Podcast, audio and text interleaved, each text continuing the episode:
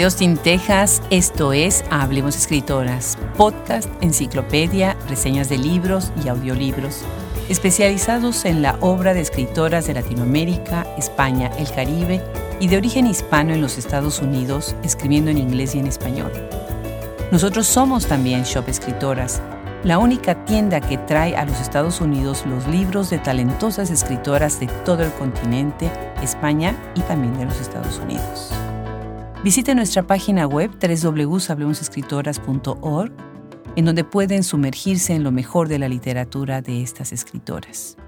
O nuestra tienda de libros, www.shopescritoras.com. No se pierdan también nuestro primer audiolibro, Andor, de Raquel Aben Vandalen, que está disponible en las plataformas más importantes de audio como Libro FM, Audible, Bookmate y muchos más. El día de hoy tenemos el gusto de grabar un podcast en vivo y siempre nos emociona cuando tenemos la oportunidad de sentarnos en la misma mesa con alguna escritora, académica, traductora o editora, como es el caso hoy de Ilana Luna. Estamos muy contentos y muy agradecidos de toda esta puerta tan grande que nos ha abierto ella en San Diego, California, y también quedamos agradecidos con el Consulado de México y con la doctora Amanda Peterson. Ilana Luna es doctora en la Universidad de California Santa Bárbara de Letras y Lenguas Hispánicas. Es profesora titular de Literatura y Estudios Latinoamericanos en Arizona State University e imparte clases de literatura en español, cine y estudios culturales. Es escritora, traductora y cantante. Y también es parte del equipo editorial de la editorial Cardboard House Press. Nos da muchísimo gusto hoy hablar de ella, de su obra, de su trayectoria y del escenario literario en esta parte de los Estados Unidos. Yo soy Adriana Pacheco y estoy feliz de recibiros una vez más en este micrófono. Tenemos semanas, semanas trabajando para hacer esta visita posible. Y Lana Luna y yo, bueno, no saben qué emoción, todas las cosas que hemos hecho, todas las cosas que ha planeado, las puertas que nos ha abierto, con el Consulado de México, con Amanda Peterson. Estoy emocionadísima de tenerte finalmente en persona. Ilana, gracias por todo lo que has hecho con esta cuarta esquina. No, muchas gracias por la invitación a participar y ya sabes, así, todo por las morras escritoras. Increíble, increíble, porque la verdad es que esta es una esquina muy importante y yo sé que tú te mueves muy bien entre este estado de California y Arizona. Platícanos un poco, ¿por qué tienes los pies en estos dos lados o en estos muchos lados de lo que es la Unión Americana? Sí, yo diría que tengo como un triángulo entre México, Arizona y California. Hago así mi, mi ruta. Pues estudié en Santa Bárbara, en la Universidad de California, y con Sara Poterrera, que es una gran promotora de, de, la lectura. Y entonces, eh, no sé, llevé muchos años aquí en California y aunque me fui a Arizona, llevo ya 11 años en Arizona State University como profesora, nunca, mi corazón se quedó en California, entonces nunca he dejado de, del todo estar aquí y tengo a mucha gente aquí, voy y vengo y participo como gestora cultural en muchas cosas y de pronto me, me invitan para ayudar a hacer estas conexiones. Me gusta mucho tejer relaciones y, creo que eso es lo que me, mantiene entre Arizona y California y en, México. Como que tienen mucha lógica, ¿no? Estamos aquí todos pegaditos y, y, hay muchos inmigrantes mexicanos en Arizona, en California, y hay mucho movimiento también y interés cultural desde las personas, digamos, nacidas en Arizona o en California, de ir a conocer México. Entonces es como algo que se nutre en un diálogo, ¿no? Pero lo has hecho muy bien porque además has hecho alianzas, por ejemplo la que tienes con Gaspar Orozco, que me encanta que lo vamos a tener más tarde en el programa, que es además poeta, diplomático. Y bueno, están ahorita también ayudando con Léala, ¿no? Están haciendo trabajo con Léala. Sí, de hecho, este, como nos contó ayer, Gaspar y yo nos conocimos en un evento de Léala sobre traducción y así nos reconocimos, en eso nos hicimos amigos y muy pronto me había mandado un poema que escribió y me parece bellísimo y se lo traduje, se lo mandé porque le aquí entre nos le iba a pedir un favor porque estaba promoviendo una gira con, con Judith Santo Pietro y el libro que le traduje a ella. Entonces dije, ah, bueno, pues voy a ver, este, antes de pedir un favor, voy a hacer un favor, ¿no? Así como para, para construir esa relación. Y nos gustó mucho cómo salió ese primer poema. Me mandó otro, le traduje el otro y le dijo, oye, deberíamos de, de publicarlo. Y dije, hold my beer, ¿no? Así, ¿no? Y se publicó en viceversa en Nueva York la semana después. O sea, fue no sé cómo lo hice, pero escribí así a la editora, porque de hecho no tenían como convocatoria abierta ni nada, pero dije, estos poemas son muy importantes porque trataban precisamente de la situación política en Chile. Eran como poemas de resistencia y es una vertiente de la poesía de Gaspar que me gusta mucho, esa, esa resistencia que muestra. Y luego, pues nos gustó la, la mancuerna que se hizo, entonces, pues ya hemos seguido y tenemos varios libros, uno que ya terminamos y está viendo dónde se publica en este momento, y otro que tiene dueño en el Reino Unido, pero que tengo que tener el tiempo para terminar. Y ahorita estás hablando precisamente de esa faceta tan interesante tuya como traductora. Mencionas a Judith Santo Pietro, que además me encanta porque está en el podcast. Es una de las pocas entrevistas en vivo que tuve en el campus de UT. Ah. Estamos en la biblioteca, me acuerdo perfecto, en la PCL, y andábamos batallando dónde encontrar un cuarto donde pudiéramos hacer la grabación porque había interferencia y siempre es complicado. La gente que escucha los podcasts no sabe todo lo que sucede atrás de ellos. Y ahora, bueno, pues ya convencimos a Ilana que haga un tres minutos con sí. nos va a dar muchísimo gusto. Cuéntanos un poco de esta traducción de este libro, de lo que sucedió con Judith, porque además ustedes estuvieron viajando promocionando el libro, ¿no? Es una historia muy bonita porque conocí a Judith a través de otro poeta que he traducido, Mauricio Espinosa, de Costa Rica, y llegué a Judith porque Lina Aguirre estaba creando un proyecto de así pequeña editorial de escritoras en Estados Unidos y quería empezar con el libro de Judith. Entonces eh, ellos estudiaron juntos en Ohio y, dijo, ¿con quién? Y, él dijo, con Ilana. Bueno, ok, me aborda Lina, me dice, tengo esta poeta, me explicó un poco. Y dije, bueno, va, ¿no? Y en ese momento yo estaba en plena locura de la producción de la primera edición de Femme Revolution Film Fest, que vamos a hablar al rato. Sí, sí, sí. Pero entonces dije, oigan, para que termine yo el libro, ¿por qué no nos vemos? en Oaxaca, Judith y yo, y nos sentamos y terminamos el libro. Y entonces Lina dijo, voy también. Entonces nos vimos las tres, por primera vez, yo no conocía a ninguna de las dos, pero nos vimos en Oaxaca, en la ciudad de Oaxaca, y pasamos una semana maravillosa entre risas. Así fue, fue bellísimo. Nos fuimos a la montaña, nos encerramos en un lugar sin wifi, sin nada, y en esos tres días básicamente traduje todo el libro. O sea, ya después hicimos otras cosas, pero yo me senté así, así la talacha, pero dura. Y fue muy lindo porque leíamos, nos reíamos, cambiábamos cosas. Como estaba la editora y la poeta y yo, pues pudimos hacer como una cosa muy bella, ¿no? Y como un momento muy bonito. Y ese libro tuvo repercusión porque de hecho este, fue finalista para el premio Sarah Maguire de traducción en Reino Unido. Y pues me sentí muy feliz y muy halagada de, de llegar ahí, ¿no? Con ese libro. Sí, muchas veces cuando dices, bueno, es que fue finalista, no, fue finalista. O sea, es una competencia larga, ardua y obviamente el premio es uno, pero todos los que quedan como finalistas, pues de alguna manera son premiados. Sí, yo, yo lo veo así, es un halago estar entre cinco traductores maravillosos, así, este, bueno, en fin. Maravilloso. Eh, y la edición es preciosa. Estos libros bilingües me gustan mucho, lo comentábamos fuera del micrófono, que además en Shop Escritoras, cuando tenemos feria de libro, cuando nos invitan a alguna feria de libro, la gente busca muchísimo los libros bilingües. Sí. Eh, y poesía, bueno, pues les encanta definitivamente. No, y la poesía se presta mucho a ese tipo de edición. Yo justo lo estaba hablando el otro día, que crea de alguna forma esa experiencia transfronteriza, porque estamos con una página en una lengua y la otra, y hay como esa cercanía física y que es algo muy corporeal, ¿no? Y me gusta. Qué maravilla, qué maravilla. Y bueno, pues tienes otro trabajo muy interesante, misógino feminista.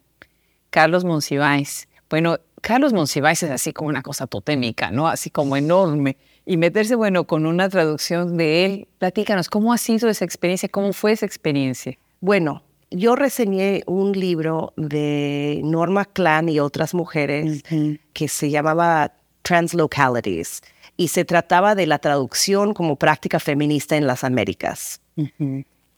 A raíz de, esa reseña, yo, que soy amiga de Norma de, muchos años por nuestro trabajo en UC Mexicanistas y así, le dije, oye, deberíamos de traducir algunas de estas mujeres que no han sido traducidas. ¿Cómo llegamos de mujeres a Carlos Monsiváis? Bueno, este, eh, buena pregunta y tenemos planes de otras cosas en el futuro. Pero justo estaba terminando de, de, así lo último de mi libro que salió y había usado varios de los ensayos de Carlos Monsiváis de misógino feminista que Marta Lama sacó póstumamente, Y me ayudó mucho a entender los movimientos feministas en México como en tiempo real, ¿no? Mm. Porque como buen cronista, él escribía desde los años 70 acerca de las actividades de las feministas, además de trazar una historia muy importante del sexismo literario y cultural en México, ¿no? Mm. Entonces Norma y yo hablando de ese libro, como que nos nació traducir el libro precisamente porque estamos en un momento en Estados Unidos donde muchas de las luchas feministas de los años 70, 80, 90 en Estados Unidos y luego México están retomándose. O sea, la autonomía corporal de las mujeres, por ejemplo, es algo que ya yo nací pensando ser autónoma y sigo creyendo que lo soy. Pero cada vez más hay políticas que tratan de restringir nuestras libertades. Y entonces Norma y yo decidimos que este libro necesitaba esa lucidez y ese poder analítico de Monsiváis con su mira en los movimientos feministas, que nunca se quedan ahí exclusivamente en las mujeres, porque como sabemos, Monsiváis era gran aliado de la comunidad eh, LGBTQIA y además eh, era muy defensor de la autonomía de los pueblos indígenas de México. Entonces, todo eso nos pareció como muy importante como comenzar ahí. Y fue un gran trabajo porque Norma, que me lleva varios años, este ya es emérita en UC Santa Cruz, y yo como que pudimos dialogar a través de las generaciones distintas de mujeres, ¿no? Y eso fue muy maravilloso. Qué maravilloso. Y además a mí siempre me ha gustado tanto el misógino feminista. Sí. O sea, que, al traducirlo al inglés, precisamente dijimos, no vamos a poder vender ese libro con feminist misogynist, porque nadie va a comprar ese libro, porque además no saben quién es Carlos Monsiváis, ¿verdad? Claro. Entonces lo tradujimos como Fatefully faithfully feminist, ¿no? Claro. Para ver como un poco esa ironía que es tan propio de, de Monsiváis. Total. Y que para que se entendiera en inglés, ¿no? Para una comunidad distinta. Claro. Y bueno, pues ya reveló el secreto, Ilana. Es americana. Oyeron nada más el español hasta ahorita. Estoy segura que no pensaron que era, bueno, pues ella nació en Estados Unidos, pero con esta manera de hablar español nos encanta, me halaga, me da tanto gusto que se cuide y se cultive tanto nuestro idioma.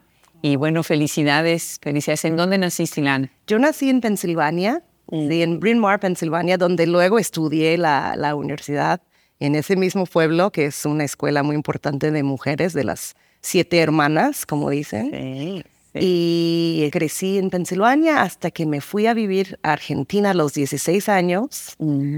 Saqué una beca y me fui sola, sin mi familia.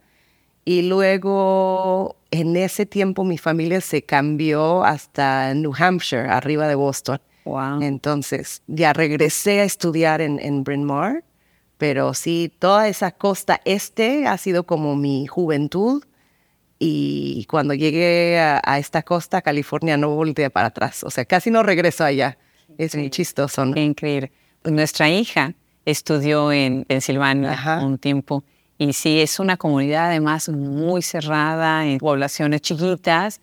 Y bueno, ah, tiene las otras grandes ciudades, la distancia corta para las grandes ciudades, pero muy interesante. Y bueno, qué emoción lo del premio para traducir a Cristina Rivera Garza, trabajando con Sheila, que además Sheila Samuelson, gran querida, querida, querida por este podcast. Yo me acuerdo, tuvimos la fortuna de ser invitadas a su casa.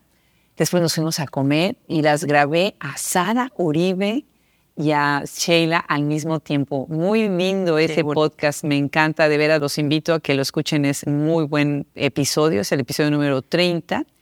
Y bueno, Cristina Rivera Garza es nuestro episodio número 5, imagínate nada más qué apoyo de ella desde un principio cuando éramos nada, era una cosa chiquititita, ¿no? Cristina se marca por su generosidad. Generosidad, la verdad que sí. Total, total.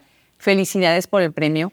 Muchas gracias. The National Endowment for the Arts Qué gran premio. ¿Cómo van? ¿Qué libro van a traducir? ¿Cómo es la mecánica, la dinámica de la traducción entre las dos? Bueno, te cuento un poco porque de hecho decidimos Sheila y yo trabajar juntas en esto mucho antes, porque Sheila me escuchaba discutiendo con Norma con las traducciones de Monsiváis, ¿no? Y decía, ah, yo quiero hacer eso contigo.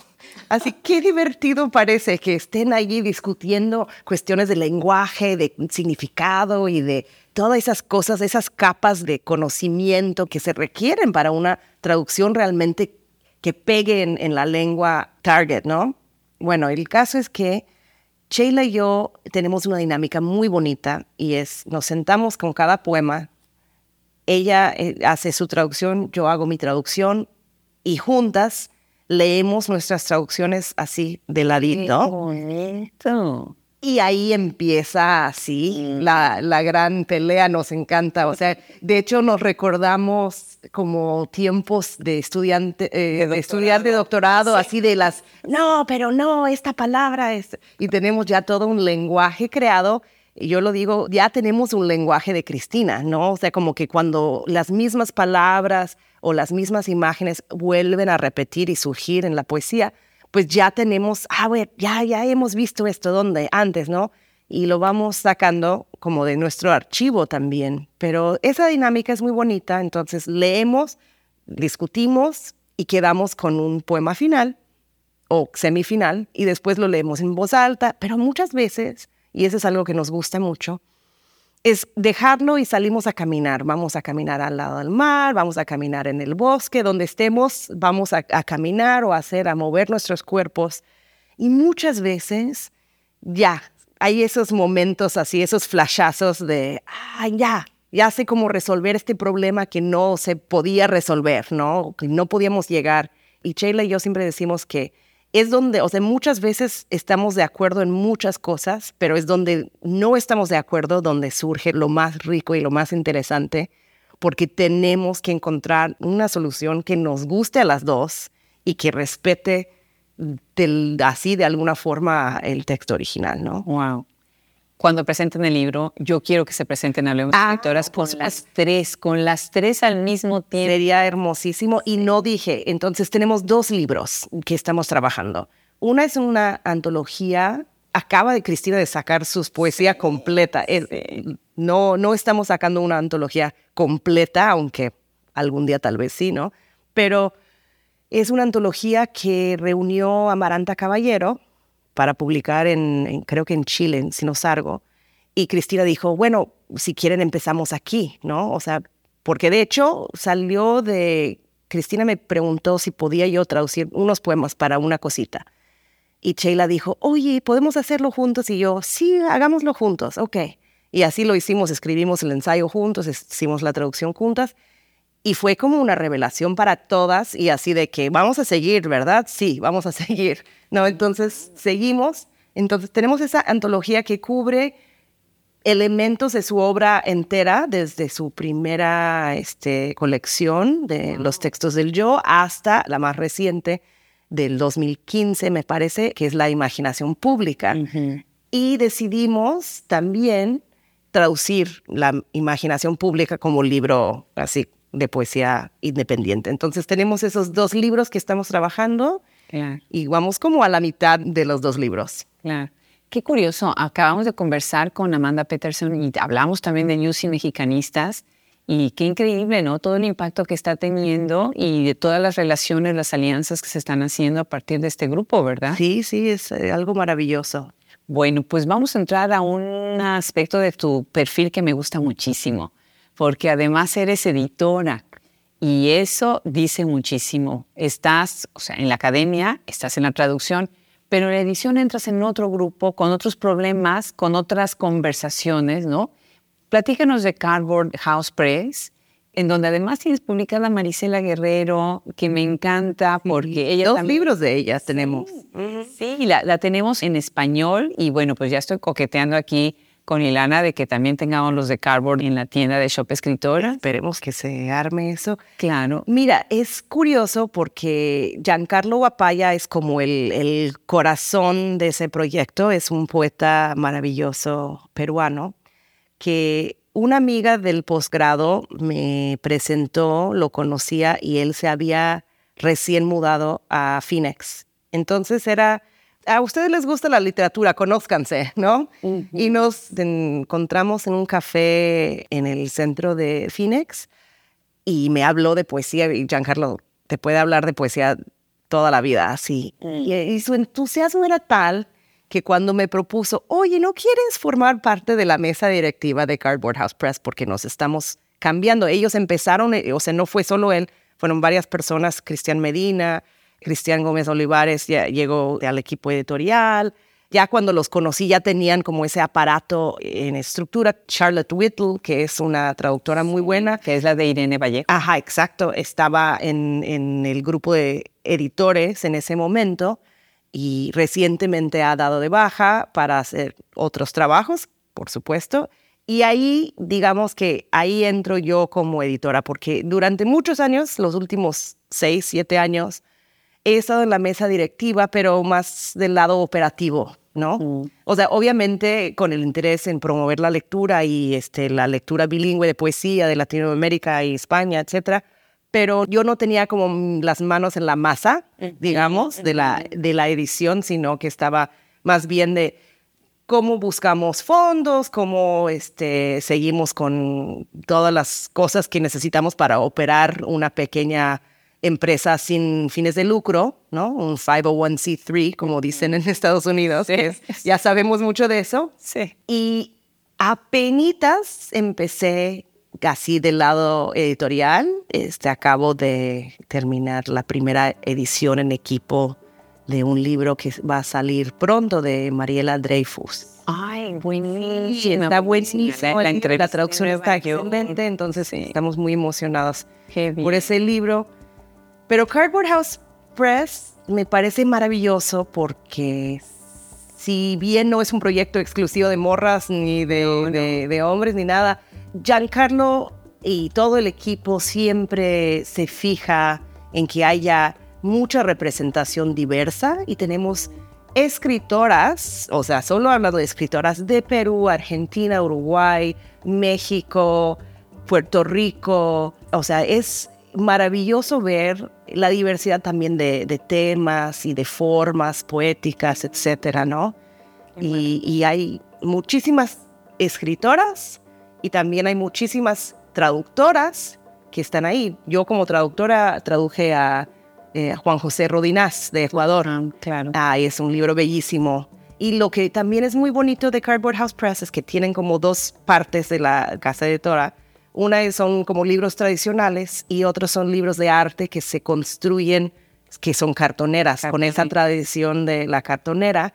Y son libros bellísimos. Y el libro de Juan José Rodinás también es, es bellísimo. Ganó un premio por la hechura del libro, ¿no? Sí, sí. Pues felicidades, me encanta.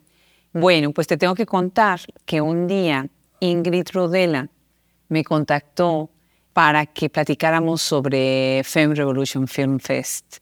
Y me encantó el proyecto. Obviamente dije, pero por supuesto que sí. ¿Cuándo, no? Y eso fue el episodio número 212 en marzo del 2021. Imagínate nada más. Y ahora me entero que tú estás también en eso, que es un festival, o sea, impresionante. Y nos da una oportunidad de conocer y de saber tanto. O sea, nosotros que hemos trabajado en el podcast con algunas escritoras cineastas, como por ejemplo Alejandra Márquez, con Las Niñas Bien. Las Niñas Bien, que es una adaptación además, que mi libro académico, el primero surge de las de adaptaciones literarias. Sí, sí. Y esa pregunta es precisamente en preparación a, tu libro. Entonces, primero cuéntanos de este festival, porque después me encantaría que nos platiques sobre tu libro. Por supuesto. Pues el festival Femme Revolution también fue una de esas experiencias. Bueno, yo creo que todo en mi vida es como de chiripa, ¿no? O sea, la verdad es que, o le digo mucho a mi hija, que es como estar abierta a las posibilidades que se ofrecen, porque puede pasar algo maravilloso cualquier día de la semana, ¿no? Si tenemos los ojos bien abiertos y el corazón dispuesto, ¿no? Sí. Y entonces, Sheila y yo, precisamente estábamos en la Ciudad de México hace unos tantos años, y Laura Gutiérrez, que presentó mi libro aquí en, en Tijuana. Laura este, Gutiérrez. Que es maravillosa, académica, buenísima. Buenísima. Como que mandó como un mensaje así grupal o así de, hay un evento en el Senado de la República en México sobre género, eh, derechos humanos, arte y activismo. Y le dije a Sheila, pues vamos, ¿no? Y, de paso vemos a Laura y se ve buenísimo porque había también cineastas y este, Maya Godet, la fotógrafa y así. Que y dije, bueno, pues conozco estas y, me interesa. Entonces fuimos y fue de tres días. Y el tercer día, eh, saliendo, Ingrid Rodea estaba al lado mío. No nos habíamos presentado, saludado, nada, pero voltea y me dice, ¿y tú a qué te dedicas? Y así, y yo le dije, bueno, estudio cineastas mexicanas. Y me dijo, ah, qué bien, estoy yo levantando un festival. Y yo, qué bien, vamos a tomar un café. Y así, y a la semana siguiente ya me había sumado al proyecto, un poco como con Cardboard House Press. Ya estamos viendo que el vicio es el café y ya pueden conmigo este, lo que quieran porque me invitan a un café y de pronto ya estoy organizando. Qué eh, pero fue mucho aprendizaje para mí porque yo había trabajado incluso en programación de la área de eh, cine latino en el Santa Barbara International Film Festival mientras estaba estudiando en Santa Bárbara. Ah, Así que tuve varios años ahí trabajando con el festival. Tenía una idea de cómo era el asunto, pero nunca había estado yo encargada de, de tanto, ¿no? Y tuve un gran aliado en coproducción, en coprogramación con mi colega Rafael este, Marín que realmente me enseñó muchísimo acerca del tráfico de películas en este, digamos, situación de festival, ¿no? Claro. Entonces aprendí mucho de, de los formatos y cómo se transfiere la información y cómo se mueve así. Pero fue muy hermoso porque construimos en conjunto la visión de curaduría y la idea principal era, queremos ver películas no necesariamente que nos representen, aunque también, pero que nos interesen, que hablen de realidades que no vemos siempre, pero que nos hablen, ¿no? Y es un poco, yo creo que lo que estás haciendo aquí con Hablemos Escritoras, es como que no hay un lugar donde yo pueda ir a ver mm, así una gran diversidad de escritoras. Y e, era la idea del festival. Queremos personajes femeninos diversos, queremos mundos diversos, queremos subrayar la labor de las mujeres en la industria cinematográfica, tanto como guionistas, como directoras y como actrices, ¿no? Y por lo mismo también en esas primeras iteraciones, al menos, y a mí me gustaría siempre verlo así, invitamos a directores hombres o guionistas hombres que tuvieran personajes realmente matizados, entrañables. O sea, porque hay hombres que sí saben escribir mujeres, no tantos, pero hay algunos, y, hay que invitarlos a que lo hagan más, a que tengan esa capacidad de adentrarse en una psicología distinta a la suya o una, digamos, una circunstancia vital diferente a la que vivieron ellos. Claro. Y lo hacen bien también y no hay que excluir. Yo siempre quiero incluir y no excluir. No, no, no. Entonces eso es un poco lo del, del festival y, si quieres pasamos a hablar de mi libro, también mi libro que se llama Adapting Gender. Que además les tengo que decir, bueno, antes de que pasemos al libro, porque el libro es así como una parte muy importante en esta conversación, primero déjame decir que cuando hicimos el libro, Rompiendo de otras maneras, que es nuestro segundo libro crítico, donde está Maricruz Castro Ricalde hablando de cine, hicimos un documental, un pequeño documental que es el primero de los muchos documentales que queremos hacer acerca del libro, para explorar otra manera de hacer difusión de un libro. La voz narradora es Fernanda Solórzano, una gran crítica de cine de Grupo Imagen, y me encantó que ella aceptó ser la voz narradora y abre el documental Cristina Rivera Garza, porque ella escribe el prólogo del libro y hace una introducción preciosísima.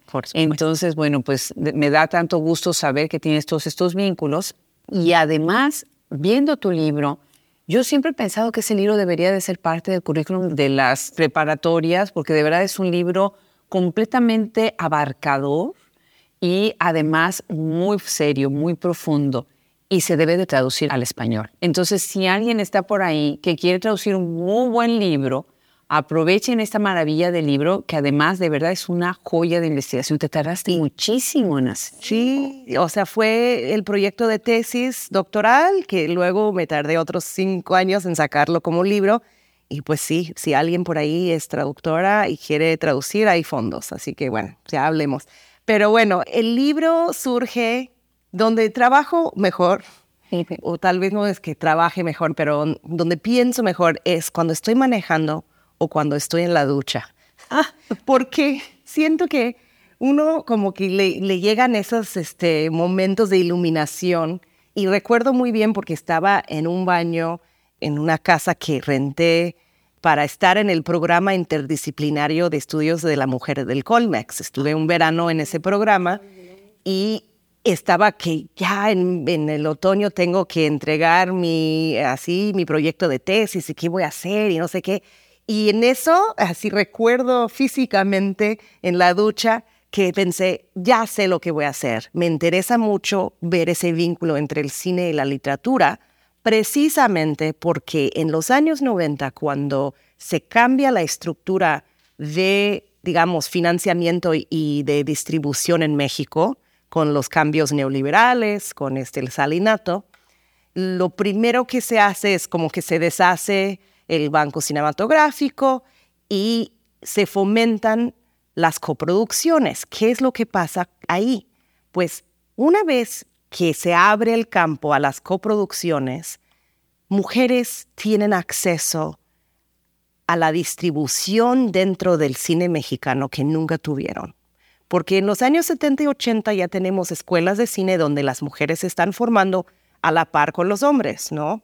Sin embargo, muchas de esas mujeres o hacían como video experimental, hay cosas maravillosas de los videos experimentales, o en muchos casos trabajaban en la industria televisiva, pero tenían todo el entrenamiento para ser cineastas, solo no tenían el, acceso. Pues cuando ya hay esa estructura de coproducción, por primera vez en la historia del cine mexicano surgen unos 30 películas así en una década y dije, algo ahí ya está. Y empecé a ver que muchas de esas películas eran adaptaciones cinematográficas y como yo estaba doctorándome en literatura, así aferrada que conectara la, literatura a la adaptación, entonces me, me metí ahí y pensé, ¿qué es lo que pasa cuando una guionista o una directora llega a un texto literario y dice, quiero hacer esto película, quiero traducir esto a la pantalla. ¿Y qué está pasando? ¿no? Y sabemos que el cine tiene mucho poder, mucha influencia sobre las actitudes generalizadas en una cultura, ¿no? O sea, es como la, las influencers de hoy eran este, el cine de ayer, ¿no? Entonces las personas repiten actitudes, comportamientos, eh, desenlaces que ven en el cine. Y yo decía, ¿qué es lo que pasa ahí que yo puedo como ir sacando que se hace con esa repetición, ¿no? Esta escritura palimpséstica, digamos, que se hace en la adaptación. Y eso es donde parto en el libro y hago pocos estudios de caso, pero empiezo con El secreto de Romelia, que es una adaptación de una novela corta de Rosario Castellanos.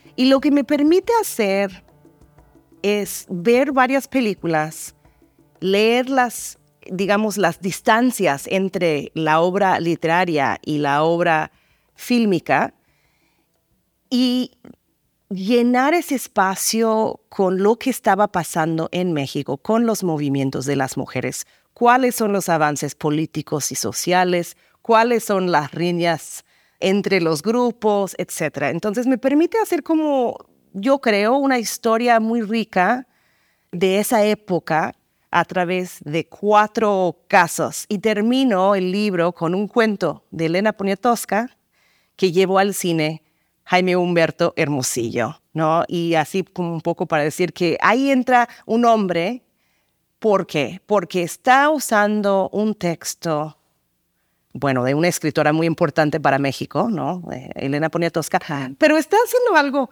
totalmente maravilloso, estrafalario, camp con ella, ¿no? Y porque es una irreverencia que a mí me, me gusta, o sea, me, me causa mucha alegría ver la irreverencia de, de Hermosillo en diálogo con, digamos, la denuncia, este es Esmeralda de Noche Vienes, este, la película. película. Eh, y, la, eh, y, el libro de Poniatowska, el cuento se llama De Noche Vienes, porque en el cuento de Poniatowska es como una, pues como una denuncia de la injusticia de que los hombres pueden tener muchas mujeres, pero si una mujer tiene dos hombres, ya. Y, si tiene cinco, pues es como una depravada, ¿no? Pero Hermosillo es muy alegre y su abordamiento de lo sexual y lo sensual es muy distinto a, Elena Poniatowska. Entonces hace cosas espectaculares, así no les hago el spoiler. Pueden leer el libro o pueden ver las películas. Pero sí, para mí es importante reconocer tanto como con Carlos Monsiváis, que los hombres también pueden ser aliados y que los hombres marginados muchas veces por sus vidas, digamos, eh, amorosas, pueden entendernos tal vez, pueden entender un poco la marginación que experimentamos las mujeres en la cultura, ¿no? Entonces, este, ahí hay que crear alianzas. Claro que hay, va a haber discusiones, va a haber diferencias, va a haber experiencias distintas, pero creo que esa experiencia de, marginalidad nos puede abrir puertas también, o sea, nos puede ayudar a, construir puentes. Claro, qué maravilla, qué maravilla. Bueno, voy a imaginar en el libro, es un librazazazo. Y ahorita que estabas hablando de cómo las mujeres tienen que encontrar otros espacios, recordé la entrevista que le hice a Malú Huacuja del Toro, que ella fue guionista mucho tiempo de televisión y le costó muchísimo trabajo, nunca entró, o sea, como tenía que haber entrado al cine, precisamente porque estaba todo el gueto, ¿no? Y no había manera de, llegar. Pues los, o sea, el México que conocemos, el Latinoamérica que conocemos ahora es muy distinto desde los 70, desde los 80 y bueno, ni se diga para las mujeres, ¿no? Qué maravilla, pues el libro es una verdadera joya y además lo que hace es que nos deja la curiosidad de la semilla, tanto para regresar a las películas como para ver esos encuentros entre lo que es el texto y lo que es el cine, que son dos textos distintos, pero me encanta la idea de meterse en ese hueco a través de lo histórico. ¿Qué vivían realmente los que estaban en ese momento llevando a la pantalla y las que estaban escribiendo esos libros? Pienso también, por ejemplo, Laura Esquivel decide escribir ella el script de Cómo va para chocolate y hay escritoras que se deciden hacerlo y hay escritoras que dicen no. Sí, no. Yo no podría escribir el script de la película sobre mi libro, ¿no? Muy interesante. Es un poco como traducir tu propio libro que hablábamos hace rato. Exacto. También es como el agotamiento que uno tiene con, o una tiene con el proyecto, ¿no? Y dice, ya, ya no quiero más porque ya estoy hasta el tope con este proyecto y que alguien más lo haga y así, ¿no? O por otro lado, hay personas que les gusta controlar mucho y quieren eh, así cada detalle y así, y se vale, o sea, se vale porque pues es su obra, es su producto intelectual y, y no sé, yo, yo tal vez me encontraría del lado de, yo siempre quiero colaborar. De la manera, me gusta escribir en conjunto, es algo que me ha nacido con Norma y con Sheila, escribir ensayos, no solo traducir juntas, pero escribir ensayos juntos. Y es una maravilla escribir con otra mente. O sea, es, es porque ya se, se pierden las las diferencias y lo que sale al final no es ni mía ni suya, sino es, es nuestra. Y me gusta, yo disfruto y aprendo profundamente de colaborar de esa forma eh, granular, ¿no? Al nivel de la palabra, ¿no?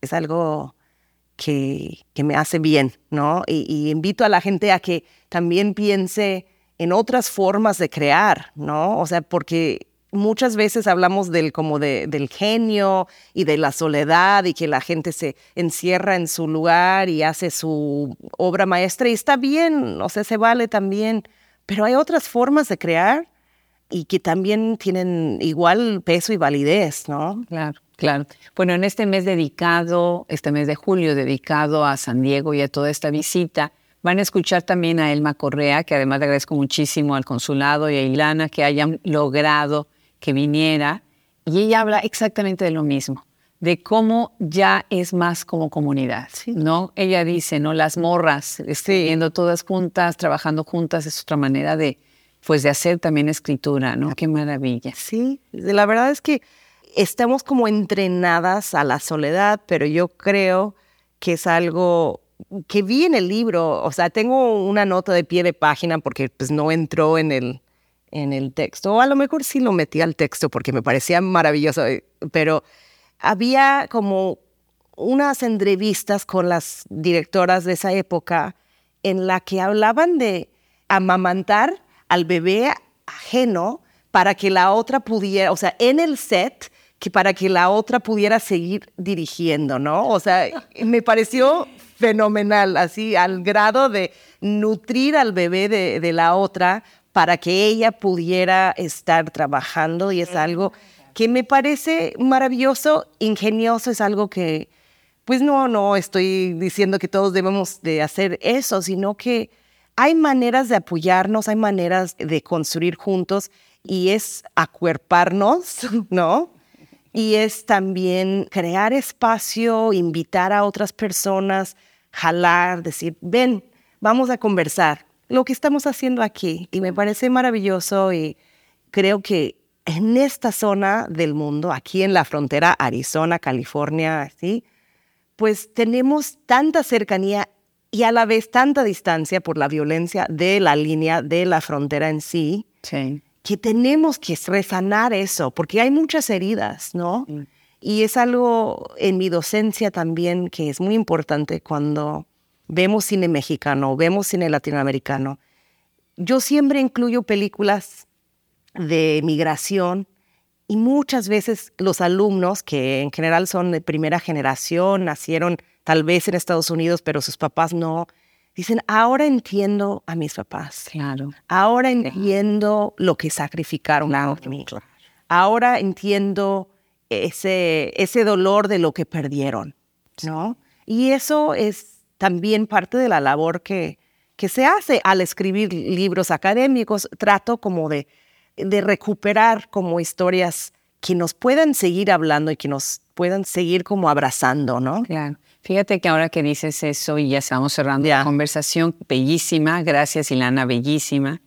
Una de las razones por las que yo me empeñé y me obsesioné tanto con traducir el libro de Radicales Libres de Rosa Beltrán es precisamente eso, porque un libro como ese en inglés puede decirle tanto a segundas, terceras generaciones para recordar lo que tú acabas de decir, ¿no? Lo que los padres dejan atrás y también entender de qué manera Estados Unidos y México y Latinoamérica está así. Están totalmente imbricados. Y también, volviendo al, al libro de Monsiváis, para Norma y para mí era este libro nos habla y nos va a hablar a nuestros estudiantes porque son historias totalmente trenzadas. No son historias separadas, ¿no? No, maravilloso. Pues mil gracias. Nos queda un día maravilloso. Estoy emocionada de todo lo que viene y todo esto es posible por ustedes. Estamos muy agradecidos en Hablemos Escritoras. Bueno, muchas gracias por venir y por darnos este espacio a nosotras y a, tantas, tantísimas escritoras, productoras culturales. Gracias. Muchas gracias, muchas gracias. Pues ya saben, está esto aquí para siempre. No se pierde, en la nube no se pierde ningún espacio sideral. Está ahí para que lo consulten continuamente. Un abrazo, gracias. Gracias, igual.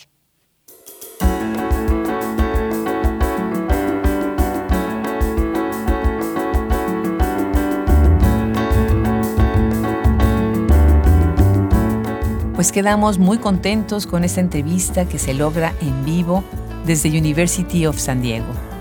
Muchísimas gracias a Ilana Luna, ha sido un verdadero placer aprender de ella. Gracias al equipo que está atrás de Hablemos Escritoras y a todos ustedes que nos siguen cada semana. Se despide de ustedes Adriana Pacheco. Hasta la próxima.